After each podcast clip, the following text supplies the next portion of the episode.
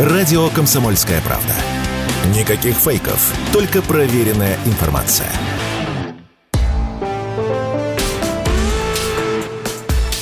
По сути дела, Николай Стариков. Добрый день, дорогие друзья. В эфире наша очередная программа. Сегодня в студии Николай Стариков и дистанционно Владимир Варсобин.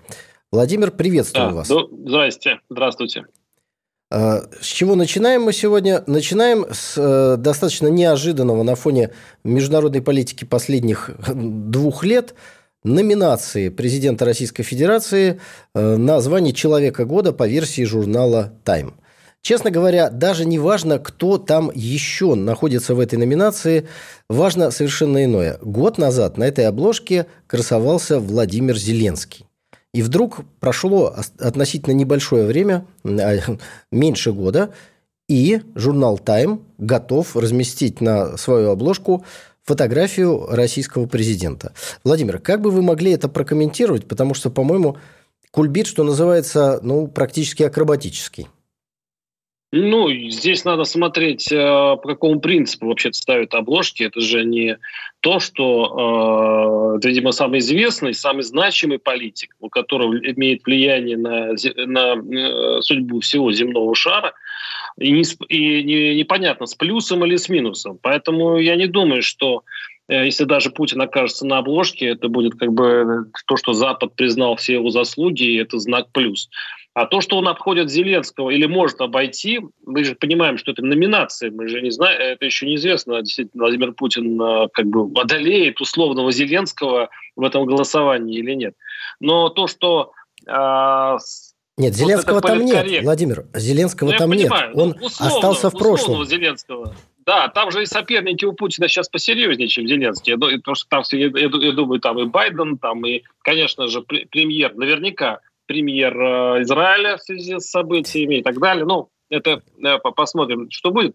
Но заметьте, Николай, э, вот политкорректность, вот эта, которая, это, это культура отмены, о котором вот много говоря, говорят в России, но вот почему-то вот сейчас не сработало вот с Таймом и, и с журналом, и они, видите, бесстрашно кандидатуру Владимира Путина номинируют, предлагают. И я даже я, мне даже страшно представить, что будет, если в итоге Путин окажется на обложке. Ну, давайте я изложу, дорогие друзья, свою версию событий.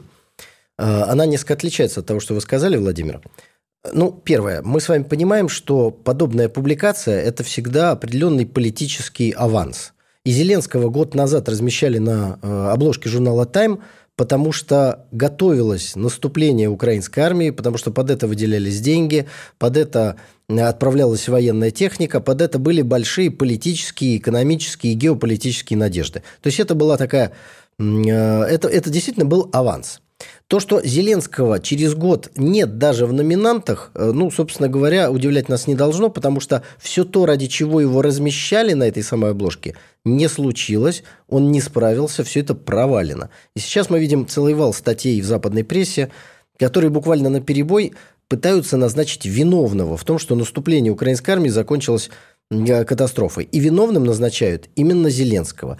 Последние публикации даже уводят в сторону ответственность не только от западного военного командования, а от командования украинской армии. То есть тезис там примерно такой, что э, значит, белые генералы из американской армии поиграли в определенные военные игры и предложили начать наступление на одном направлении. Но вот Зеленский, отодвинув в сторону Залужного, значит, предложил наступление на нескольких э, направлениях.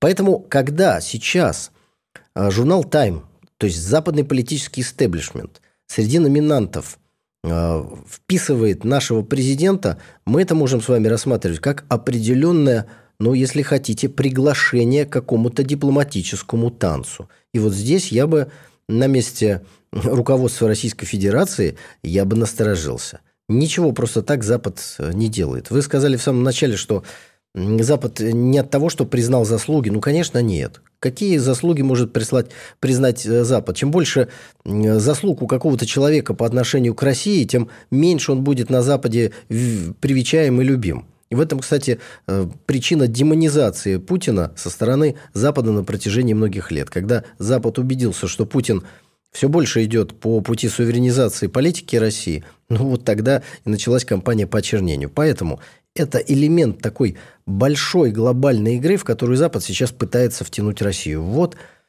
что я хочу сказать. И появится там президент наш или не появится на обложке, это будет результатом каких-то, возможно, обсуждений, ощущений или, может быть, вообще отсутствия реакции Кремля на вот эти вот попытки втянуть в какой-то дипломатический танец. Николай, я, кстати, почти соглашаюсь с вами. Ну, ну, кроме того, что вас опять принесло в сторону Вашингтонского обкома, который сейчас э, ломает голову, поместить или не поместить, все-таки это устроено более, слож, более сложно. Но я скажу просто воспоминания, да, вот о прошлом годе. Э, как, как, когда я вот выезжал за границу э, в командировке, э, я смотрел местное телевидение в разных странах, э, и Зеленский тогда просто чуть ли не из утюга вещал. Везде был Зеленский.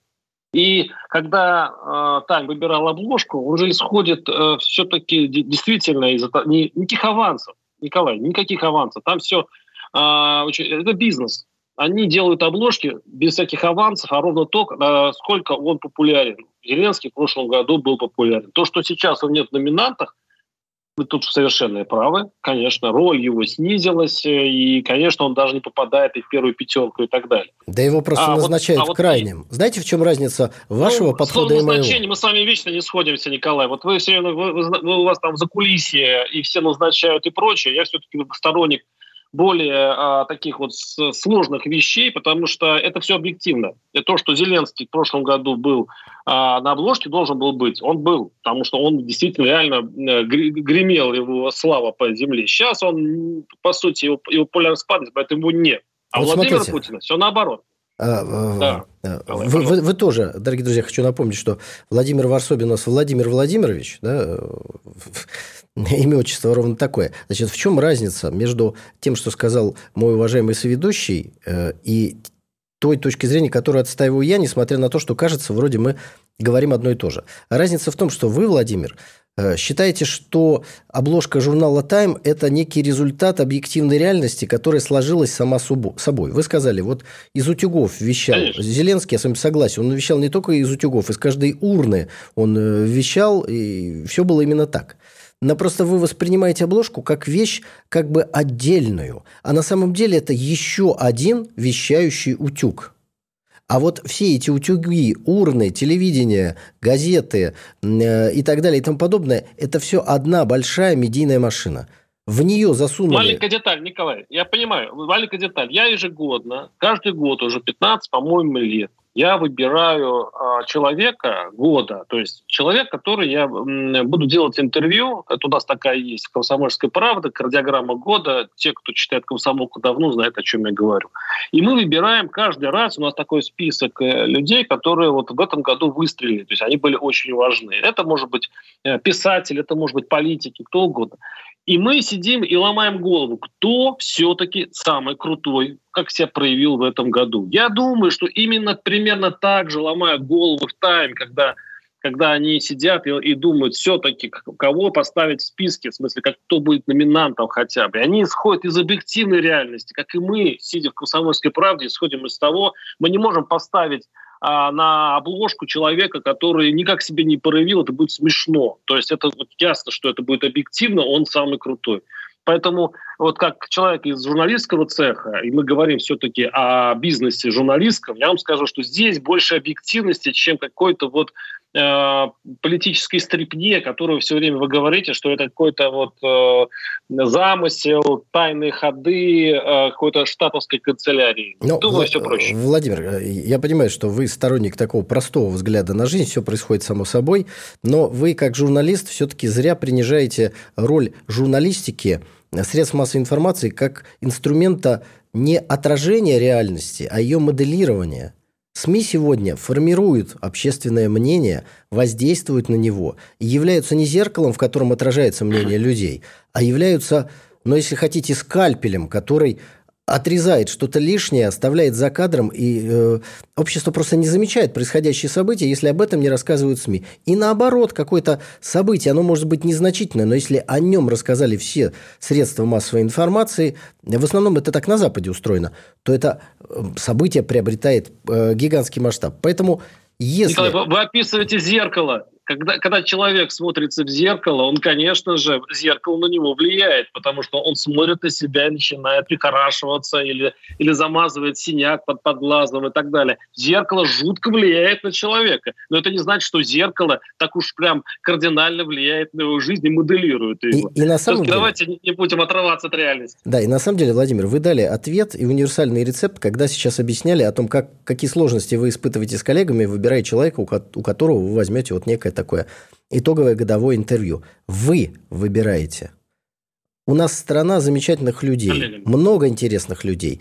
И они проявили себя за год по-разному. Но всегда есть не один, а пять, шесть и вы вместе с коллективом «Радио Комсомольская правда» выбираете того, кто будет на обложке. И в этом и есть формирующая роль средств массовой информации. Именно об этом я вам и говорю, и вы фактически с этим и читатель, согласились. И читатель каждый раз соглашается с этим, потому что случайно Владимир, человека у нас осталось поставить не может. совсем немного времени. Дорогие друзья, мы сейчас ненадолго прервемся для того, чтобы вернуться и продолжить обсуждение текущих международных и российских новостей. Не уходите.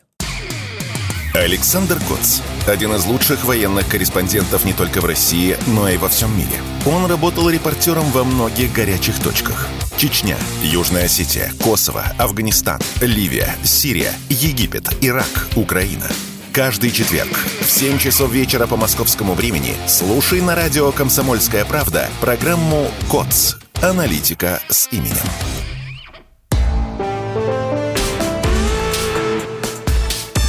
Сути дела, Николай Стариков. Дорогие друзья, в эфире программа «По сути дела» и ее ведущий Николай Стариков и Владимир Варсобин. Я сегодня в московской студии, а Владимир по журналистским делам э, присоединился к нам ну, можно сказать, к себе, присоединился по скайпу.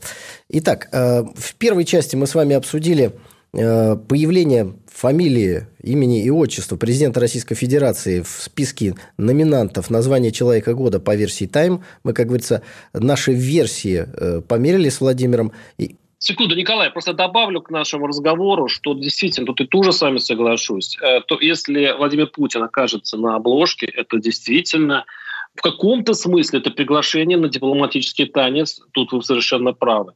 Но я вам скажу, что вы сказали, что это нужно быть осторожнее, и слово приглашение на танец дипломатический у вас коннотация отрицательная. Я думаю, что это приглашение Москва ждет.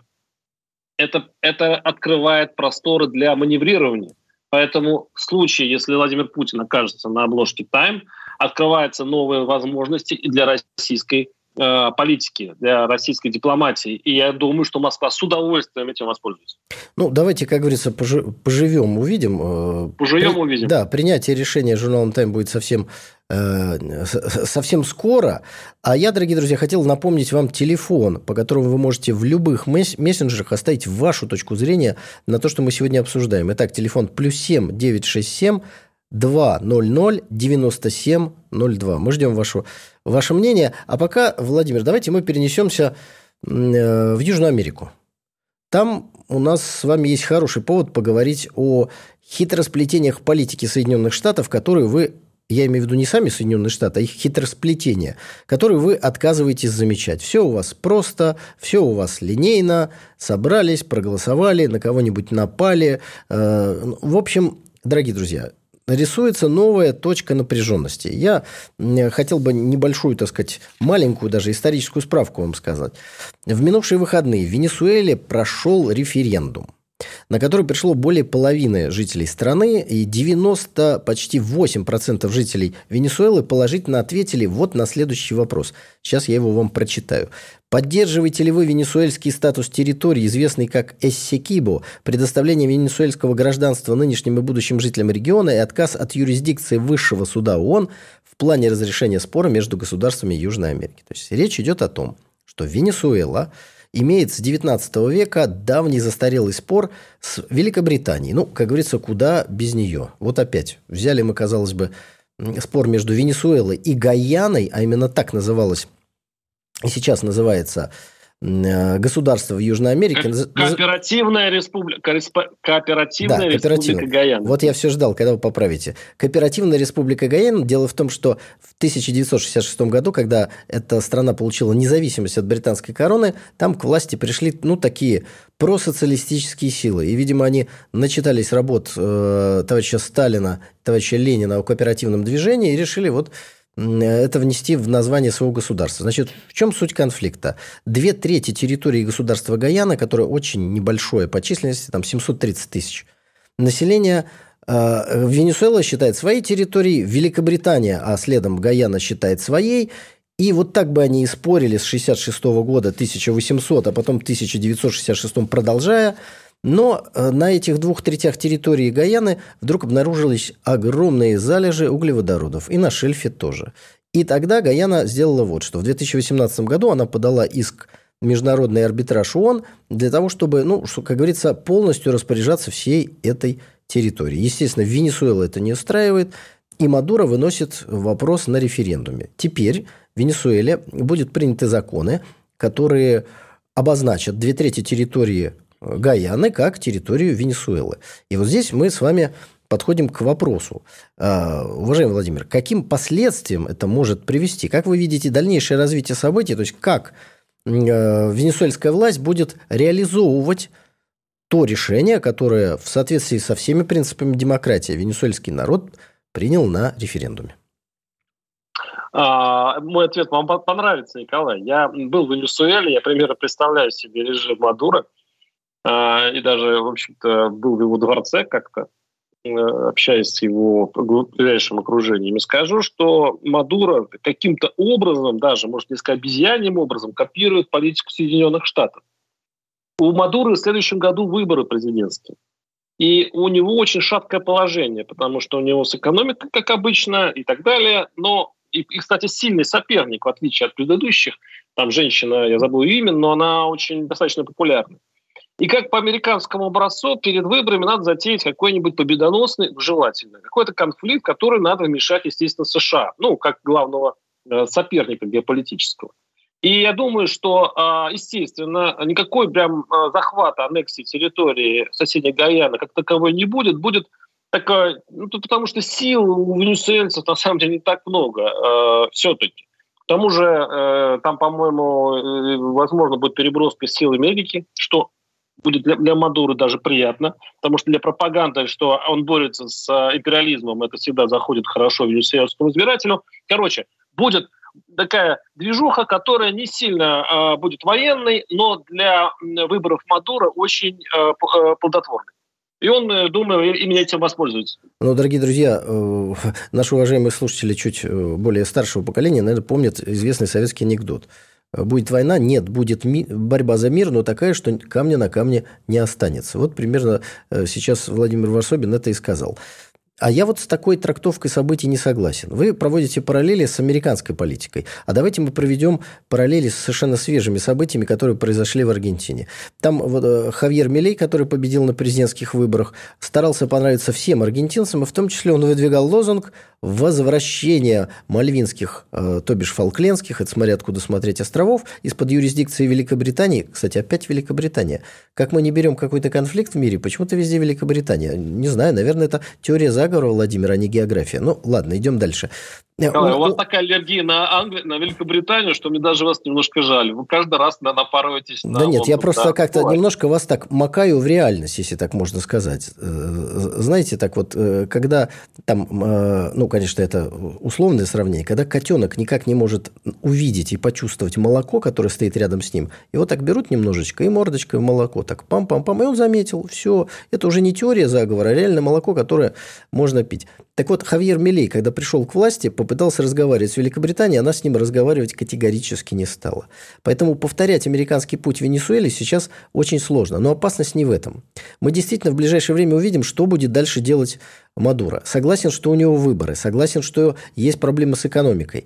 Но в соседней Гаяне огромное количество нефти, армия 3,5 тысячи человек и мандат доверия э, венесуэльского народа на то, чтобы решить этот вопрос. Речь идет не о том, что э, народ потребовал там э, ввести войска. Нет, это уже как следствие или, не дай бог, реализация. Но мне это все напоминает историю с Саддамом Хусейном, когда в 1990 году, после десятилетия... С Кувейтом. С да. Кувейтом, да, совершенно верно. Но тут э, маленькие детали, нюансы надо напомнить нашим э, радиослушателям. Значит, Саддам Хусейн – это прямая креатура Соединенных Штатов Америки, которая была приведена в 1980 году в Ираке к власти – Цель была очень простая – стравить между собой Ирак и Иран. То есть ударить Ираком по Ирану. Война чужими руками, в интересах США. Саддам это сделал, 10 лет войны, огромные жертвы, разрушенная экономика, и Саддам потребовал компенсации. Можно я, как говорится, соседний Кувейт себе с нефтью заберу? Тем более, что исторические претензии границы условны. Американцы э, дали ему на это карбланш добро. Как только он... Откуда берете информацию, дальше. Это, Николай? Ну, в... это, это, ж, это, ж это в открытых источниках и в книгах американских дипломатов написано.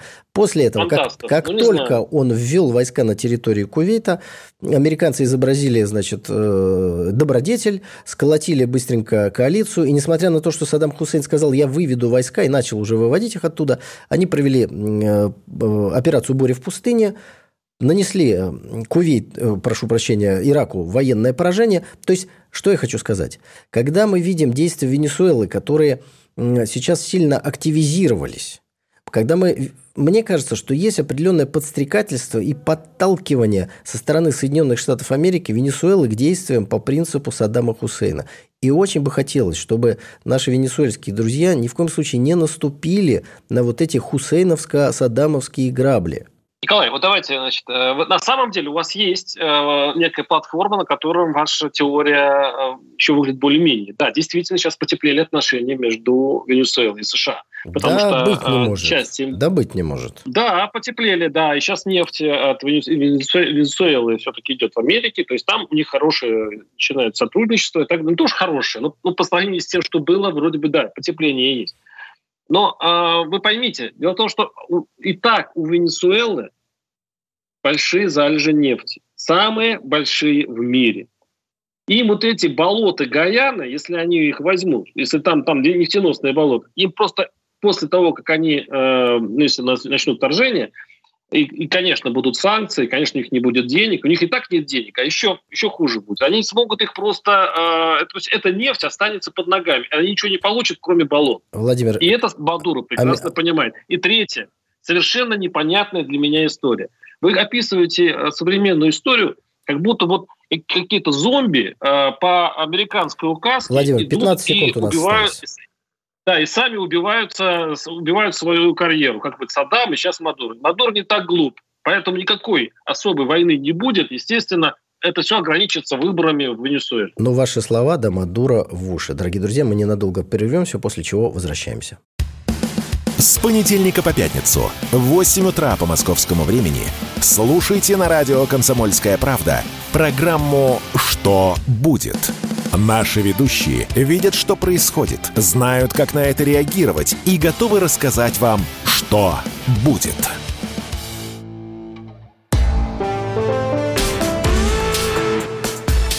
По сути дела, Николай Стариков. Дорогие друзья, программа «По сути дела». Николай Стариков, Владимир Варсобин. И, Владимир, одну из тем вы хотели поднять в сегодняшней программе, поэтому передаю слово вам. Да, э, спикер Софедом, э, госпожа Матвиенко э, неожиданно высказалась по поводу абортов, в неожиданном ключе, потому что, как известно, сейчас власти настроены достаточно жестко сократить количество абортов, вот именно запретив, например, в частных клиниках. А многие подозревают, что, вообще говоря, в России ждет возможно, тотальный запрет для абортов. Ну, конечно, если там не по медицинским или другим темам. Я процитирую Матвиенко. Я абсолютно уверена, э, что никакие запреты, никакая компанейщина, никакое давление, никакая криминализация законодательства в этой сфере не могут и не смогут решить эту проблему, заявила Матвиенко. И государство по этому пути точно не пойдет. Более того, спикер Совседа обратил внимание, что подобные ограничения приводят к росту женской смертности и развитию рынка нелегальных услуг. Цитата. «Точно по такому пути мы не пойдем. На мой взгляд, сейчас нужно снизить Николай, накал риторики, перенести это обсуждение в плоскость здравого смысла и продолжить кропотливую профессиональную работу, которая исключала бы ошибки и неизвешенные предложения не приводило к тревогам в обществе. А вот, кстати говоря, а, вот эта риторика, она действительно в обществе большую тревогу и возбудила, потому что ну, вот так просто взять и запретить женщинам э, прерывать беременность, при всем при том, что этого хочет э, и церковь, и, в общем-то, понятно, что никто в здравом уме не рад этим абортам, но при этом вот такой голос э, прозвучал внутри власти, я думаю, что внутри идет дискуссия. Ну, э, это, наверное, можно назвать дискуссией, хотя я бы, наверное, все-таки это слово не использовал. А то, что сказала Валентина Матвиенко, ну, наверное, сложно с этим не согласиться. Действительно, запреты ни к чему хорошему никогда не приводят. Компанейщина тоже ничего хорошего. И нужно и градус дискуссии э, снизить. Вот мы же с вами не кричим друг на друга в моменте нашей дискуссии. Она у нас еженедельно проводит. Свидетели, э, миллион радиослушателей, которые нас слушают. Но, с другой стороны, вот у меня тоже лежит цитата Валентина Матвиенко из того же самого выступления. Я вам процитирую, что она на самом деле говорит. Потому что первое, то, что вы прочитали, это абсолютно разумная вводная часть. Итак, цитирую. «Я считаю, что мы обязательно добьемся того, что аборты будут делаться только в случае насилия кого-то над женщинами, либо по медицинским показаниям. Мы к этому движемся, но, конечно же, эффективность этой работы надо повышать». Конец цитаты, заявила Валентина Матвиенко. То есть здесь мы видим с вами четкую перспективу которую обозначил один из э, руководителей нашего государства. И мы тоже, наверное, с вами не можем с этим не согласиться. Я а, закончу. Подождите, Владимир, закончу. Что аборты будут делаться по двум показаниям. Первое жертвам э, насилия, ну, мы с вами понимаем, э, изнасилования и печальных последствий этого преступления. И второе, по медицинским показаниям. Поэтому здесь бы я видел более, скажем, мягкую риторику более жесткую, может быть, у, у каких-то ветвей власти риторику, но в целом я не вижу здесь никаких противоречий. Никаких противоречий. А на сегодняшний а, Николай, момент... Э, давайте, да, да, давайте все-таки, вот все-таки откровенно, честно посмотрим на эту ситуацию. Матвиенко, да, она в конце вот высказалась примерно так, чтобы не выглядеть уж слишком большой спорщицей, потому что она явно с кем-то спорит. А теперь посмотрите на саму вот эту цитату, которую вы выразились который вы сказали. То есть, получается, в будущем, Николай, вот это хочется обсудить с вами, в будущем женщина может прервать свою беременность только в случае изнасилования и в случае разрешения медиков, то есть когда там э, проблема именно со здоровьем. Другими словами, личное желание э, женщины сделать аборт не будет учитываться в, в том прекрасном будущем, о котором мы говорим. У меня есть одна мысль, которую я вот подчеркнул, просто это я просто забыл, кто какой из хороших, кстати, политологов сказал, женщина, кстати, сказала. Она сказала так. Если государство бы обеспечивало семью и женщину, и ребенка полностью, тогда бы она имела право диктовать свою волю, оставить ребенка или нет. В сегодняшнем, я думаю, в будущем государство не сможет брать на себя ответственность за обеспечение и детей, и семьи, и мамы. Поэтому Вы диктовать женщине, что делать, что делать, государство не может. Хотя бы исходя вот из такого а, монетизированного да, понимания вещей. Я вам скажу, что вообще распоряжаться э, э человеком, я, я имею в виду женским, женщине, диктовать ей, что она должна делать, а что нет – ну, до этого, конечно, до такой светлого будущего я бы не хотел бы добираться, Николай. Владимир, Все-таки знаете... должно быть осознанное решение взрослого человека, оставлять ребенка или нет. Ну, смотрите, вот э, вопрос абортов, он всегда очень такой болезненный и сложный. Вы правы абсолютно в одном, что если вы что-то от человека требуете, вы должны создать все условия для того, чтобы это было для него удобно, приемлемо, важно – чтобы, ну, вот, например, э, когда-то у нас собирались внести наказание за тунеядство по принципу Советского Союза. А в тот же момент, например, не хватает рабочих мест. Ну, как, как получается? Сначала человеку даете возможность трудоустроиться, если он уже не трудоустраивается, можно такой вопрос хотя бы обсуждать. Значит, Валентина Матвиенко – еще одна цитата из того же самого выступления. Ну, точнее, здесь не в виде цитаты, а в виде смысла того, что она сказала.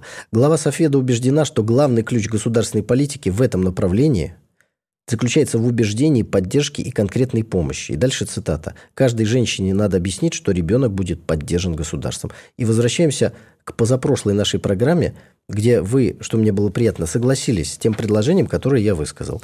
Большое ежемесячное детское пособие 50 тысяч рублей, которое возрастает с количеством детей. Грубо говоря, на одного ребенка 50, на двух это будет уже 120, Прекрасно. на трех... Вот.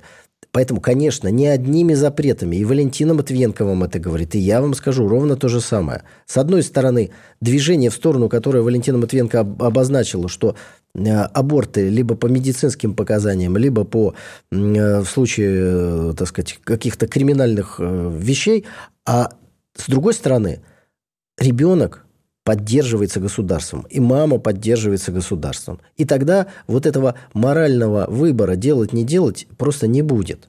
Поэтому то будущее, о котором мы с вами говорим, оно будет гораздо более прекрасным, чем вы можете себе представить, Владимир. Конечно. Николай, это, это будущее, да, когда государство будет полностью обеспечивать и ребенка, и маму, давайте мы будем надеяться, что оно наступит, но давайте пока вот сейчас это явно не при нашей жизни, поэтому а в пока этом сейчас у нас не запрещены, Владимир, подождите, у нас сейчас ничего не запрещено, нет, да?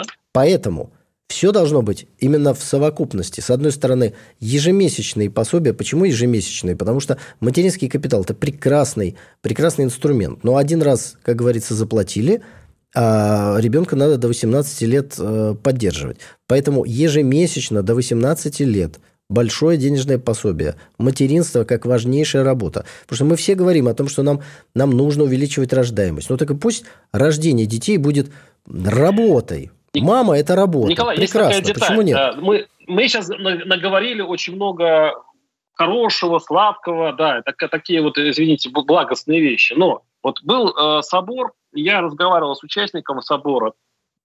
Я, а, тоже, участник, я тоже участник собора, и, и, Владимир. Можете и, со мной ну, поговорить? Я не с вами да. разговаривал, с, э, с Силантьевым, каким вот Силантьев, э, который эксперт по сектам и так далее. Ну, и он э, высказал свою, кстати, очень популярную точку зрения вот на тему, э, э, что, будет дел, что будет государство делать с абортом. Он говорит, что есть прекрасная сила бюрократии. Это когда ты так усложнишь процедуру э, значит, разрешения аборта, то есть когда там будет не в частной клинике, государственной, а там большая очередь, там нужно согласование, там и так далее, что вот эта бюрократия, в общем-то, заставит женщину уж проще родить, чем, э, значит, ходить вот по этим инстанции. И знаете, э, это, конечно, хороший такой тонкий, немножко изуитский ход, но э, все-таки дети должны быть, а, желанные, и, б, государство вот таким же образом, оно же не, э, оно же не увиливает, по сути, от, от такого ответа на вопрос. А сможешь ли ты государство его обеспечивать? Или, или снова мама, которая, во-первых, затаскали по чиновникам, и она все-таки родила, ребенка, который не очень желала, и она будет тащить, правильно вы говорите, до 18 лет, и чиновники будут на это смотреть уже как э, на, собственно, решенный вопрос и поддерживать этого, этого ребенка особо не будут. Владимир, вот, у нас осталась минута. У нас осталась минута. Да, изучская ситуация, это было бы плохо. Э, я, я хочу сказать, что, еще раз повторю тезис, что все должно быть как говорится, в комплексе. И позволю себе, дорогие друзья, в завершение такую короткую историю из своей собственной жизни рассказать. У моей мамы есть подруга. Вот. И ну, сейчас это, естественно, уже пожилая женщина. Вот. И э, некоторое время назад как-то мы встречались, и я смотрю, она как-то с грустью так, знаете, так на меня смотрит. Мы давно общаемся. И, ну, я потом у моей мамы спросила, в чем дело, почему она так грустно на меня смотрит. А выяснилось, что эта женщина, будучи там 18 или 19 лет, то есть там лет 60 назад, она сделала аборт. И с тех пор она не смогла иметь детей больше. Поэтому, когда она смотрела на меня, она понимала, какую страшную ошибку она совершила. Но, к сожалению, изменить это она уже не могла. Поэтому в глазах у нее было понимание смысла жизни, понимание того, что можно, а что нельзя делать. Но, к сожалению, изменить это она не могла. Я не видел еще ни одного человека, ни одной женщины, ни одного мужчины, которые были бы несчастны от того, что у них появились дети. Дорогие Вы друзья, правы абсолютно. Прерываемся ненадолго, Владимир. Аборт, вот именно будет такое последствие. Все программы «Радио Комсомольская правда» вы можете найти на Яндекс Музыке. Ищите раздел вашей любимой передачи и подписывайтесь, чтобы не пропустить новый выпуск. Радио КП на Яндекс Музыке. Это удобно, просто и всегда интересно.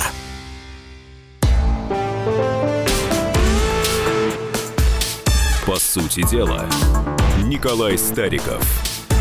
Дорогие друзья, программа «По сути дела» продолжается. В студии Николай Стариков, по скайпу Владимир Варсобин. Владимир, э, у нас есть еще с вами две темы, которые между собой, в общем, связаны. Одну из них предложили вы, одну из них предложил я. Я хотел бы предложить вам сейчас озвучить ее и использовать как, как заход в ту тему, которую мы с вами очень часто, дорогие ну, друзья, Николай, обсуждаем. Вы, вы, вы очень красиво придумали, да, но на самом деле это лучше, чтобы вы действительно сами их объявили. У вас, э, у вас я просто нахожусь далеко. Но действительно э, есть такая тема, которая э, несколько пугает, да, потому что в планах правительства была поддержка IT-отрасли именно с помощью кредитования, то есть чтобы банки под низкий процент давали самым технологическим, э, технологичным отраслям промышленности, это не только IT, но это электронная промышленность и так далее, чтобы эти деньги действительно за низкий процент работали для того, чтобы мы э, смогли импортозаместить. То есть реально импортозаместить, а не, не, не в виде лозунга.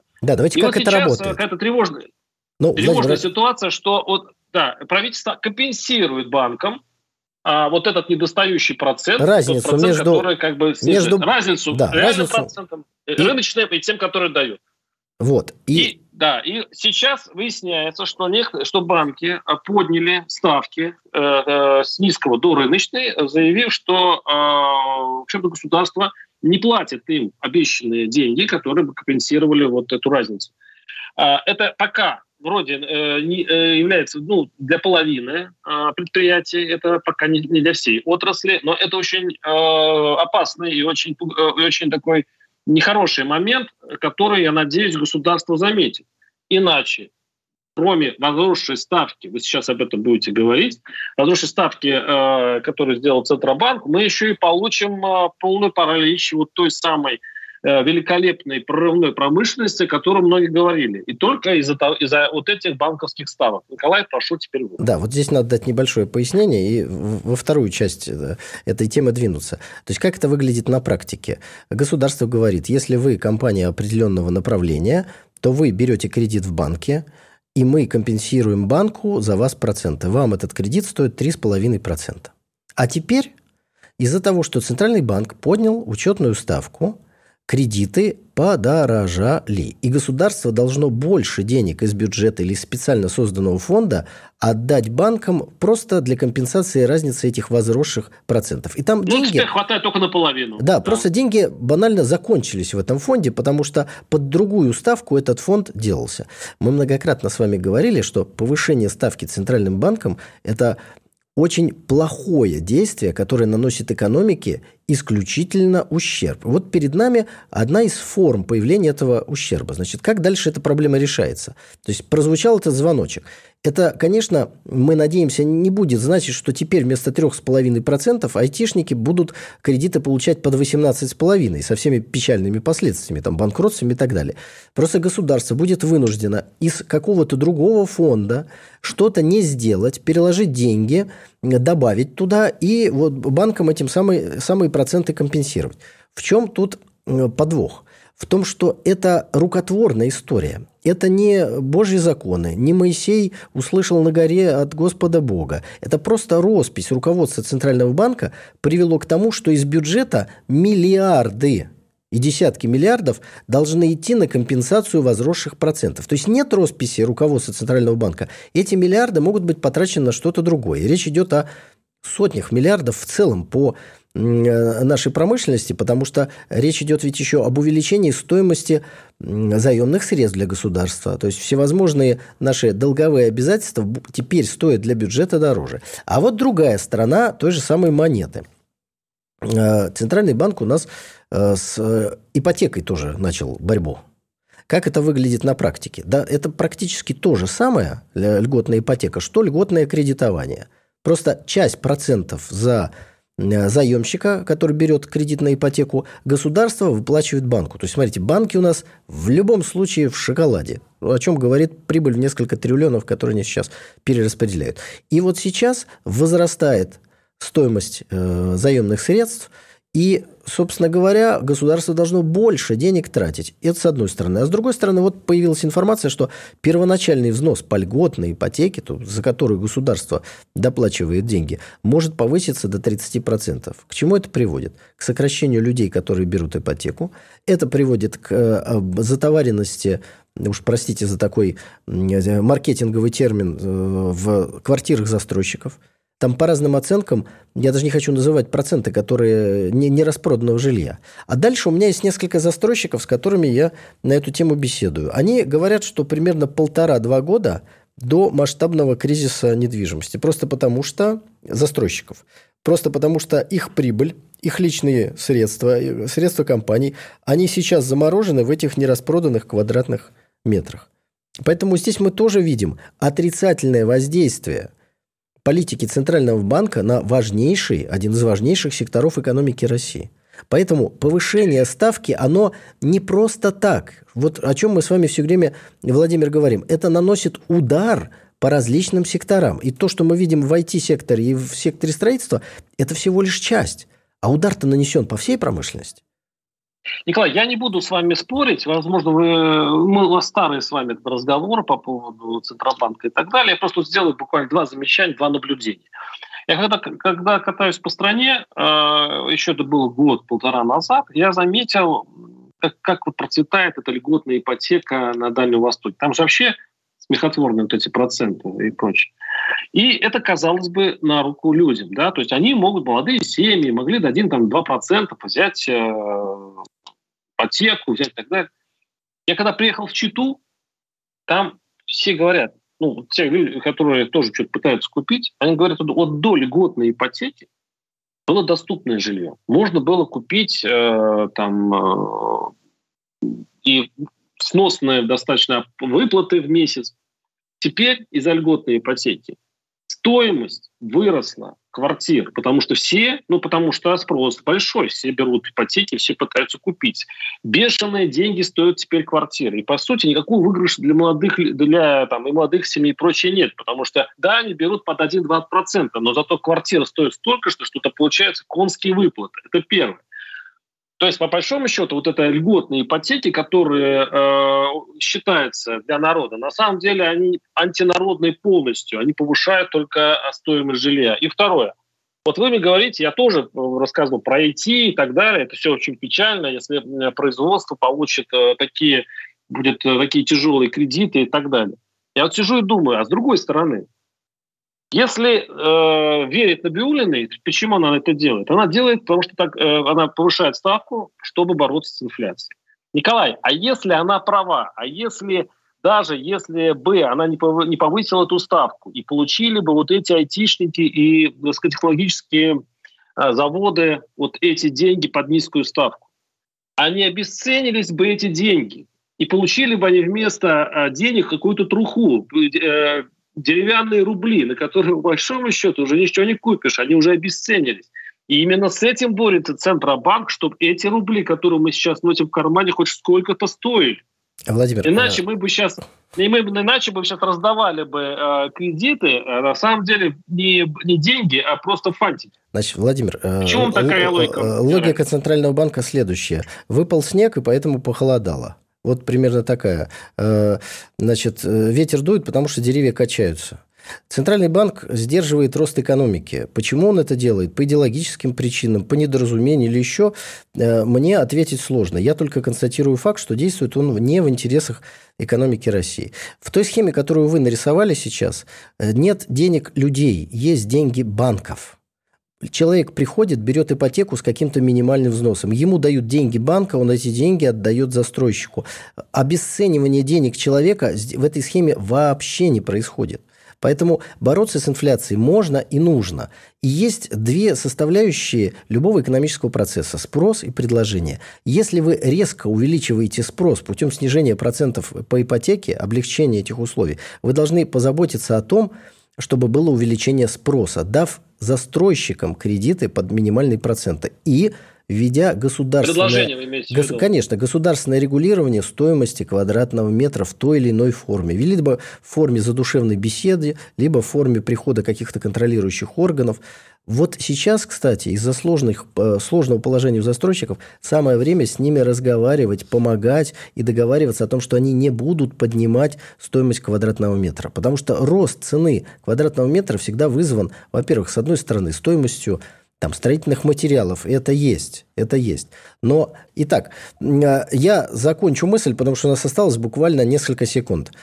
Любая экономическая деятельность должна регулироваться государством. И нужно использовать не только простой здравый смысл, но элементарные инструменты. Хотите увеличить спрос, увеличивайте спрос. Одновременно с этим увеличивайте предложение. Тогда инфляции не будет. Дорогие друзья. Николай, вот я, я думаю, что вот э, мы все-таки помещусь. Моя, моя реплика то поместится. Смотрите. Ну, почти вы, нет, очень, почти э, нет, Владимир.